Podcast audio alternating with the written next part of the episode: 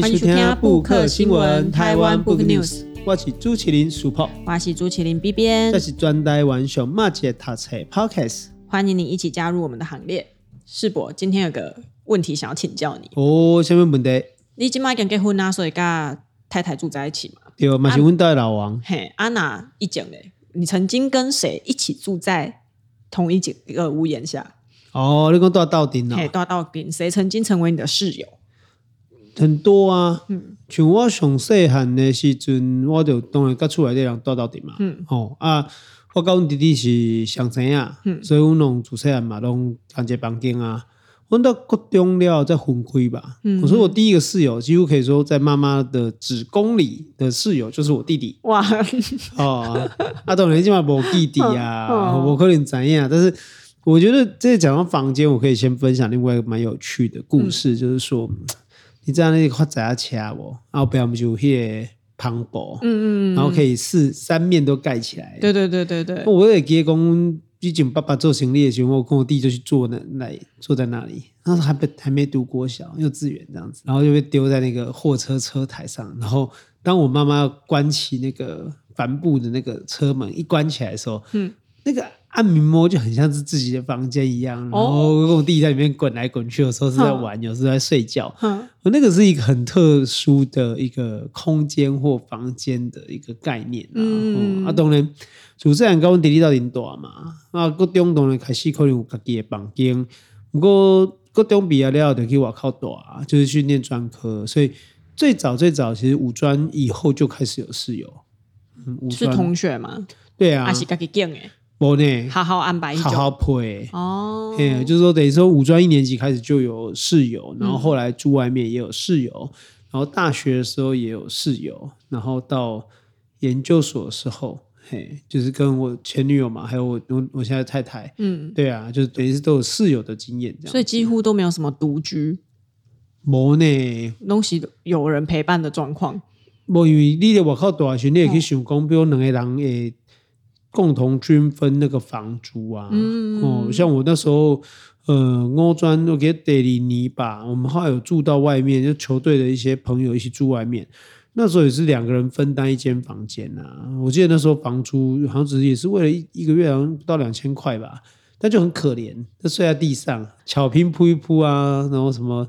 垫子铺一铺啊，然后是就是就睡在地上，可以躺下就好了。对啊，那时候好像是完全没有什么所谓的生活品质可言。那当然熬来嘛，我公点公再大一点点，有跟五专同学有一起租啊。对啊，啊那时候就是我还记得那时候租一起住要半年多吧。对，印象最深刻就是最可怕的室友，安抓贡是一只兔子啊。动物室友，对啊，就是他带来兔子，然后就是说只要借住一晚而已，嗯、但是他不知道什么那一晚，他把兔子留着，他人就不见了。啊。然后就那个兔子的笼子有破一个洞，嗯、然后那只兔子就一直想要出来，嗯、然后我就记得我那一天晚上就是光要拿纸板、保利龙板，有的没有的板子要遮住那只兔子，我就花了整整一个晚上。因为那兔子就一直把它咬破，咬破，就给你那咯咯咯咯啊，绑着破一啊，破一造出来啊，然后我就只好再把它抓进去，然后再隔起来，然后兔子又听不懂人话，嗯，超痛苦的。我觉得那个晚上都在折腾那只兔子。所以你遇过的最可怕的室友不是人，是兔子。对啊，啊，结果后嘎仔，那头发照出来了，我都去我那个室友的床上大便。代表他很紧张哎，对，就是等于说，就是吵醒不是在我的床上这样子，哦、我就觉得哇，幸好，但是那次一个晚上我就已经够了，就印象深刻这样子，所以几乎哎，我几乎都有室友。那世博有什么挑选室友的条件吗？因为大这会尴尬能个人还是要有一个彼此配合的一些生活习惯啊，总是比当朋友或当一般的同学还要思考更多的事情。我刚刚讲，就这两可能想讲。嗯，到底要什么人适合做室友？不过我想闹人也多习惯的休想，嗯，某科领嘛，吼，所以尤其是专科的时期，大部分就是学校配室友给你嘛，哦，两个人一间，四个人一间，哦，那后来比如说住外面的时候，可能就是为了经济考量，就刚好哎，你也要租，我也要租，哦，然后就一起住这样子。不过我觉得公约比室友还重要。哦，两个人要先有一个怎么讲共同的。规则。对，或者遵守约定比这个写的更重要。哦，哦，你写一大堆无人要遵守嘛，不好啊。对啊，那就留为那个纸上谈兵了。对啊，我记得讲较早我我转学一个朋友嘛，现在都都很保持联络很好的朋友，嗯。嗯、他就有坏习惯，伊个脑筋啊，嗯、哦，就手机啊、轻音啊，哦，那个闹钟啊，永远都不会在第一次响他就醒来。所以呢，比如说有时候我们以前礼拜六、礼拜天还可以住宿舍的时候，哇。那闹钟就是想十五分钟响一次，然后十五分钟响一次，十五分钟响一次，然后全房间都醒了，就他一个人还没醒。对啊，我就记得我那时候直接拿枕头丢他，就 干掉他这样子，然后就叫他起床。那这个当然就是没办法，就是说，就是有的人习惯或怎样，这不可没办法改变啊。嗯，啊嘛，不过我刚刚嘛也是刚才讲的公约嘛，就是说公约啊，就公。我以前后来念大学嘛，然后在台大，我就有一个很深刻印象啊，就是说进去住的时候，其实我们那时候就。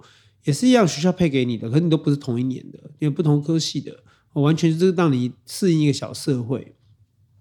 我觉得制度蛮好的，而且我那时候进去住的第一天，那学长就说：“嗯，本寝室的规则就是只要有一个人睡觉就关大灯。”嗯哼哼，所以我们那个大灯从来没有开过。你，啊、你们二十四小时都有人在睡觉，是不是？随时都有人在睡觉，所以我们很少开大灯，因为随时都有人在困啊。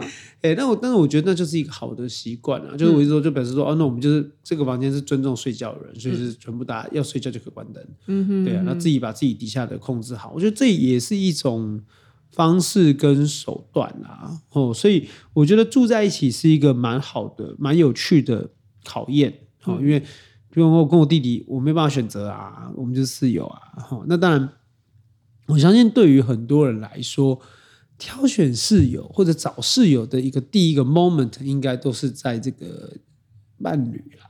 哦，伴侣就是说情侣关系啊，或者是说要结婚啦，那我才会开始进入到一个好像两个人要从这种短暂时候的相处，要进入到登基耶哦，然后列请茶、看青菜啦，穿一件这个荷叶边 T 恤啦，或者是这个这个穿一件小短裤在那搂拉手啊，吼，那要去接受彼此没有。掩盖的那一个部分的时候，好像就是挑室友的标准嘛。啊，不过吼，我跟世伯伯赶快，我大学毕业之后就开始长达十几年的独居生活。嗯，我就是一个很抗拒室友的人哦，因为我自己毛病就嘴。嗯，就是我会希望我的脏乱，我的睡觉的时候大家都不要吵。我会要去规定很多事情，我就知道自己很难搞，所以我任何朋友要约我一起住，我都会说不要。哦，对，出去去托你妈妈，出去玩一两天的噻，嗯嗯，那种短期的可以。啊，毋过你讲要真正找一个所在，哦，大概多少周会？那以前就去世博讲诶，诶，学生时期你可能会考量到经济嘛，两个人多少几个房间，好，那个我就会有点害怕，因为我、嗯、我自己知道我自己的睡眠习惯啊，好、嗯，还有一些生活习惯，我不是觉得室友会来影响到我，而是我会觉得我要去，我必须。会去影响到室友，或者是我必须要去规定他的时候，可能会造成我们两个之间友谊的破碎。哦，是，所以我后来大学毕业，我就义无反顾的自己住，嗯，然后就一直住到现在，就连交了男朋友之后也是，我们都尽可能的没有住在一起。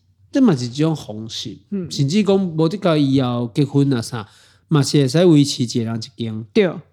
就是很需要那个自己的房间，对我来讲，嗯啊，可是刚刚又听到世博讲到这么多室友的经历的时候，又会忍不住觉得说，我当下夜深人静的时候，干嘛几个人住其实嘛就孤单。我们的故事高贼，嗯，有的很荒谬的故事，嗯，不适合也不能在节目上讲。对啊，所以有室友就是有这个好处，就是你会两个人会产不止两个人嘛，一群人会产生一些有趣的事情，是你一个人住的时候。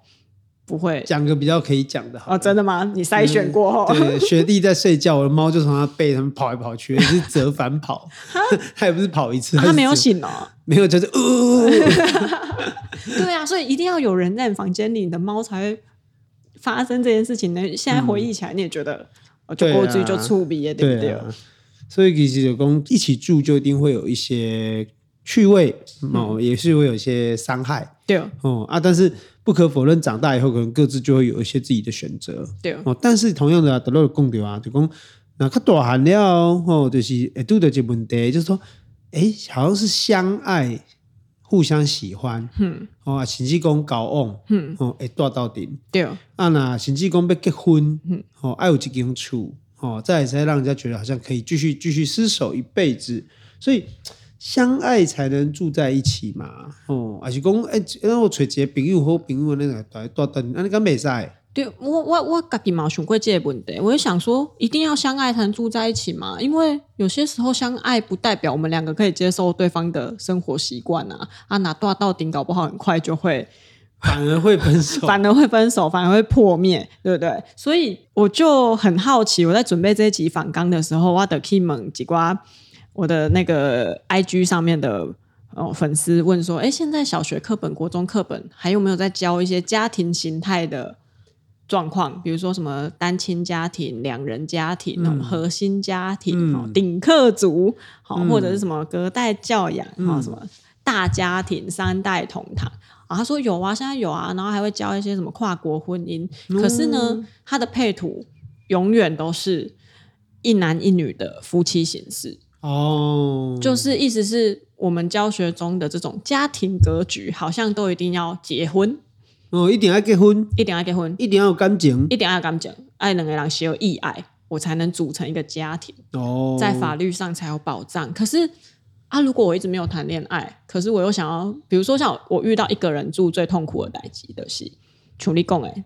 因为你的预算就是一个人的居住预算，嗯、所以你在台北顶多租一个小套房，哦，的就了不起呀，无租房，哈，无租房，无客厅，哈，甚至较差每个无阳台，对、嗯。可是如果你想要扩张你的那个居住的环境，你就势必要找室友一起住，或者是我的结结婚。哦，成为一个两个人可以共同承担一个房子，嗯，然后你才有可能让你的居住形态变得更完善一点，嗯，好，这是我目前遇到的困境啦，就会觉得说，哎，啊，可是我现阶段我没有结婚对象，可是我又想要跟别人一起住，我要找好朋友一起住，还是要去跟人家住那种分租的房间，好，跟陌生人成为室友，其实蛮多各式各样的选择，你可以。成为室友，可是这是在租房子的前提下。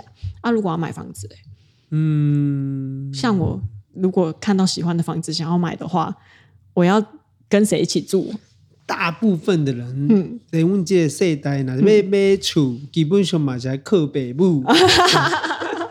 没了嘛，想要结婚，最后结婚是结婚是这个。央求家长伸出援手的一个手段哦，也是，可是好像也没办法说，我带一个我的很好的朋友说，妈妈我今天跟这个人，爸爸妈妈我今天跟这个人就好哎，我准备跟他到顶，我想跟他住在一起。但是我们不是情侣，我们不是情侣，我们也不是没有要结婚，我们也没有要结婚，我们就算是同性别，没有关系，我们没有关系，但是就是想住在一起，就是好朋友，可不可以呢？可不可以？这是我们、嗯、就是我们今天要介绍的这本书，嗯，所以今天要介绍这本书叫做《两个女人住一起》。那这本书其实来讨论这个代志的讲，你不爱结婚，也不是单身，但你非爱情，但有没有可能超友谊？嗯，哦，啊，亲戚讲等于讲多元成家，可是还是有涉及到一个问题的，等个人是有意癌，嗯，啊，如果两个人没有感情的这个基础，没有爱情的基础，没有对爱情的基础，嗯、有感情没有爱情，嗯、那他们可不可以一起成家？嘿，哦，所以这本书其实是蛮有意思的，我们请 B B 来跟大家讲一下为什么要找大家。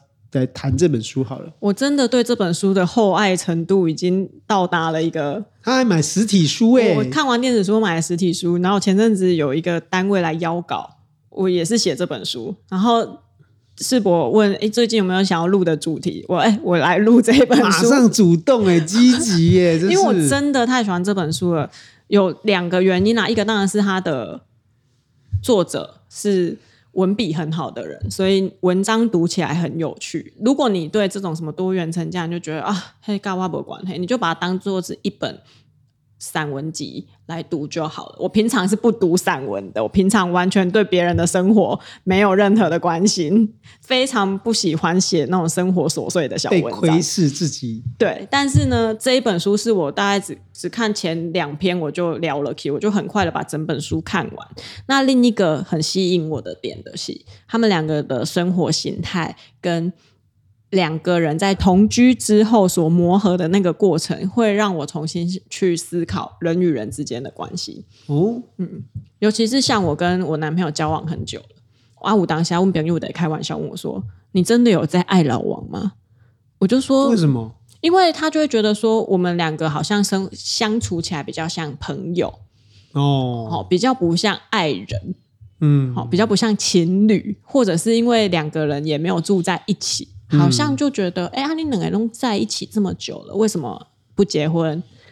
马博贝你去熬一个阶段，对，不去下一个阶段，他马博越来越哇，对。哦，那就保持一个等距，对。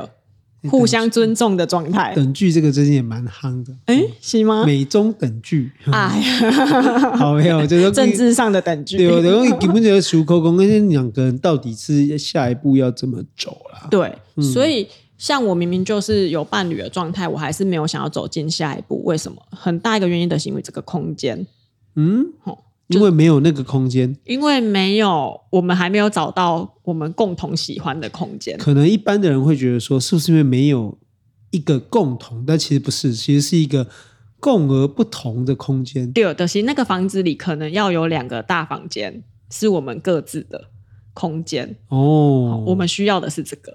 两间套房，嘿之类的，够几个客厅。对啊，雄厚姐书房，我们两个甚至讨论过，我们两个可以共用书房，但是没办法共用卧室。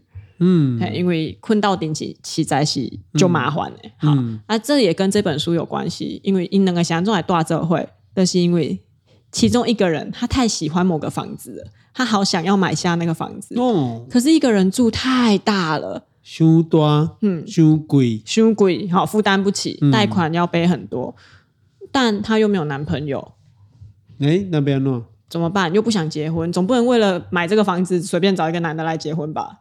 所以又没有妈妈可以帮忙，爸爸可以帮忙，对，然后又没有要跟家人住在一起，嗯、因为他们都是从。嗯地方都市到首尔，因为这两个作者都是韩国人，嗯、他们从地方都市到首尔去生活。嗯、他太喜欢那个房子，他就哎脑筋一动想说啊不，我找我喝朋友这会多好啊。哦，找几个朋友到顶来负担，对，然后一起缴房贷，也等于叫一起缴房租，对，一起缴房贷，一起共同承担这个。太大的生活空间，因为一人一半就会变刚刚好了嘛。对、嗯，好、哦，所以呢，他就开始嗯扫射他的好友圈，想说，哎，有没有谁是适合跟我一起买下这个房子？可是这是一个很重大的决定哦，因为买下一个房子，第一个会想到的东西未来拆伙怎么办？嗯，哦，对，因为。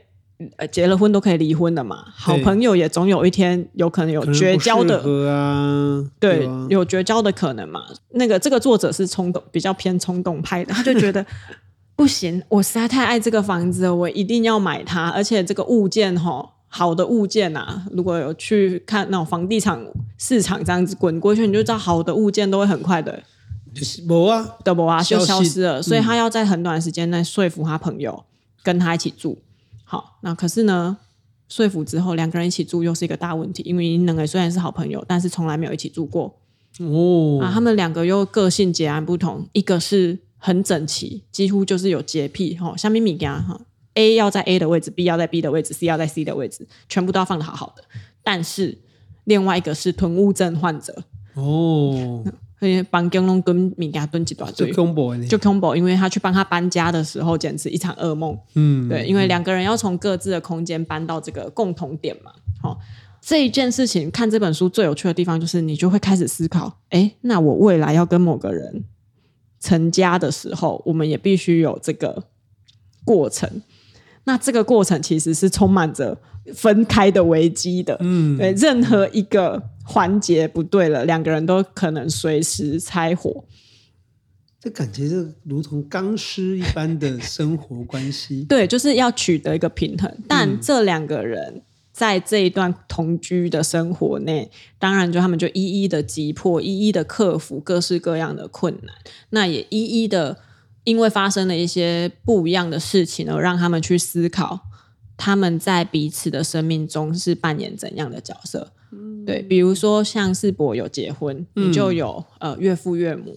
以另外这个老王的角色，他是不是就有公公婆婆？对，那好像就有一些传统家庭责任的一些诶负担负担，对不对？男生可以比较这个当然要加一些引号，可可比较自由，比较，比较随性，比较这个把重心放在外面，嗯嗯嗯，然后比较不管。爸妈也不管岳父岳母，但好像媳妇就不不行。对，那我们其实之前前面节目也稍微都有谈到了，韩国的是一个对媳妇非常要求很多的一个民族性很强，就鸟猫，嘿，就鸟猫哎，对媳妇的要求的是就嘴哈。它里面就有一篇就写到说，他们两个这种同居关系，其实对他们两个女性来讲，他们都是既得利益者哦。安怎讲？因为因带对方登去厝的时阵，爸妈都得得不是女婿嘛，好，也不会对女婿要求太多啊。他就是女儿的朋友，所以反而这一个朋友关系让。两边家庭也成为一个融洽的关系，因为被 K K 告公啊，这个家嫂，这个新妇是安怎没有做到什么事，嗯，因为只是朋友，所以你没办法要求他做什么事情，不期不待，没有伤害是是？对对对，可是而且反而会衍生出一个更好的关系。嗯、你来对我姐小小的构构述，嗯，你讲你讲，就是讲，诶、欸，有一刚其中一边的妈妈的眼镜派去，哦，把镜派去，然后。另一边就是好用 A B 好了，A 的妈妈眼镜坏掉，那可是这个 B 呢？A B 住在一起嘛，B 的公司刚好是眼镜公司，所以的公啊，那我就送一副眼镜给伯母啊，嗯、反正我用公司名义，用公司买又没多少钱，好就送了。那 A 的妈妈就好感动哦，就觉得哇，怎么哦拿这个也很不好意思啊，什么什么的。这个时候 A 就开始心想，那这时尊 B 是一个新妇。妈妈还会这么感动吗？妈妈会不会就觉得哦，这就是媳妇都贺啊，对，都都贺那样理所当然。嗯，所以他就从这件事情开始思考，家庭形式中其实没有什么事情是理所当然的，就算是家人之间，不应该有这样子理所当然的存在，而是应该要对对方的美意或者是对方的举动充满了感激，好像。有这个感谢，才能让彼此的关系更顺畅的可以走下去。就等到是讲吼，不管你是囡仔还是讲家长吼，啊大汉了，其实相处都是一种朋友关系。嗯，啊，我呢，互相到点点心，其实我觉得过于亲近也不好。嗯，保持一个距离，甚至说，哎，从小孩子，比如从你的小孩，然后到长大一点变成朋友，甚至讨论事情的时候，可能有时候甚至是一种同事关系。我觉得在这样的一个不同的距离的跳换，反而会让这个家庭关系，我实际领为恭喜够卡后诶。对啊，对哦，没有一定就是家人就一定要为彼此做什么的这个这种情感上的有点情绪勒索这种束缚，反而会在这个家庭形态中是消失的。我都会记得我旧年也是讲到今年嘛是同款啊，我拢跟我妈讲，你那也在期待讲你今日搞我。卡一通电话讲明仔载要创啥？嗯、我有时间呢，迄是无可能的。嗯、你即礼拜又后礼拜都无一定有时间，那有可能今日你讲明仔要创啥？我有时间吗？无，我逐工都无时间。嗯、就说其实是家人，让我们很有意愿，也很有心。不过实际上你做袂到，因为我逐礼拜行程，就即礼拜后礼拜拢摆好啊，嗯、对无？啊，当然照照表操课，因为就是牵一发而动全身嘛。嗯、所以其实用对家庭来讲。每个家庭的相处，其实当然都有自己要解决的问题，但是不可否认的，我们这个社会其实都在思考一个家庭或一个关系的丰富性。那不一定是安内，不过两个人买在到底，不管一起哦，两个是同性别、异性别，甚至是有感情没感情，其实可能都得去哦一个课题啦。哦，按照多少数息哦，怎样才能够满足彼此对彼此的需要？哦，就公公其实光古尼开戏，我也是自己一个房间啊。嗯，因为小孩子跟妈妈一起住，但是妈妈可能诶，比如说十二点一点醒来，哈，他会来房间，我们讲个话，再睡觉。嗯，那他再回去小孩那边，那这也是一种不同的生活的组成样态。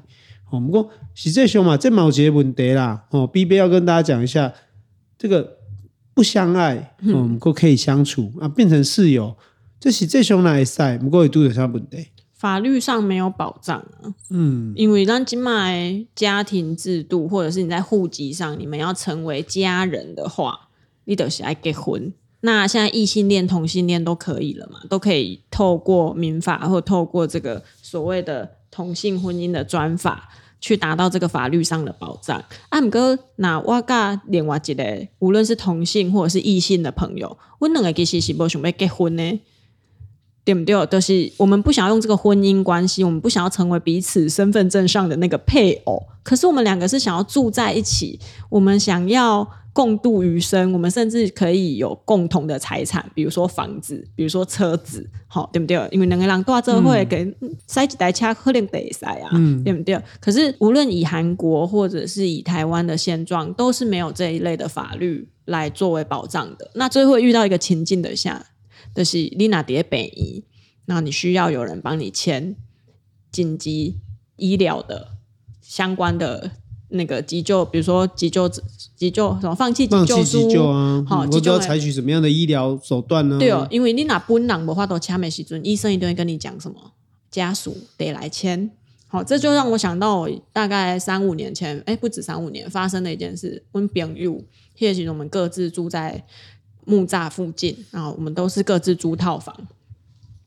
有几缸里的头就疼，那后来送医院之后，就发现是脑出血。嗯，也爸爸妈妈拢在南部，那个医生也是只能就是跟我们说，你们知道怎么联络他爸爸妈妈吗？你们一定要现在马上联络他爸爸妈妈来，马上。妈熊爱亏的，可是他已经没办法签名的状况的话。嗯就是他爸妈一定要来签名。嗯，这个时候其实我那个当下是非常无助的。嗯，对，干妈公这几年来我们的相处，其实我跟我们朋友之间其实更密切的相处的。嗯，好，嗯，以及尼克勒马登一出来的冷概念。对啊，阿姆哥在这个紧急的状况下，其实还是只有他的爸妈或者是他的手足可以来帮他完成这个制度上的允许。好，朋友是完全没有办法的。好，那其实这嘛是我刚刚你讲这个问题嘛是加简单嘛加重要，嗯，就讲比如你讲财产呐，不管是厝啦、车啦啥，其实这个都可以从这个法律层面来处理。嗯，那我觉得还是会遇到一个状况，就是说，OK，那今天假设他是他的情侣好了，或者是他的朋友好了，那他们都没有进入到婚姻关系，那他们能不能帮这个人做出关键的决定？嗯，因为刚刚实在你嘛讲的些熟悉啦，因为在外地做事的人其实。对于伊来讲，也朋友可能对他更熟悉哦。他对他的饮食，对他的这种各种的习惯等等，其实都比他的家人可能远远的来的清楚。他这样的情况下，能不能帮忙做决定，或者说能不能用一个什么样的方式授权他做决定？对对对。我刚刚这可能就是一个大问题，因为毕竟这是现代社会有的情境嘛。那尤其像韩国就更明显哦，就是说大部分人集中，尤其年轻人、年轻世代可能集中在首尔。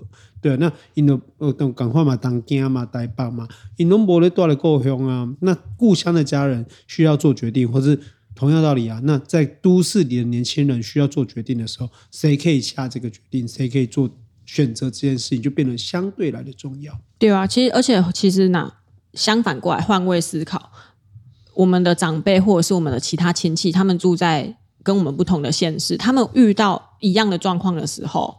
比如说这种紧急医疗状况的时候，那马博一点诶，互登去做这个手段，做这个手续。那如果他身边爸爸妈妈嘛是有伊的朋友啊，啊那是讲爸爸妈妈那啊村一个人的时阵，诶，像诶当帮伊做这个决定，搞不好他也有他更亲近他的朋友，或许他在那个及时性跟比如说熟悉的程度上也是。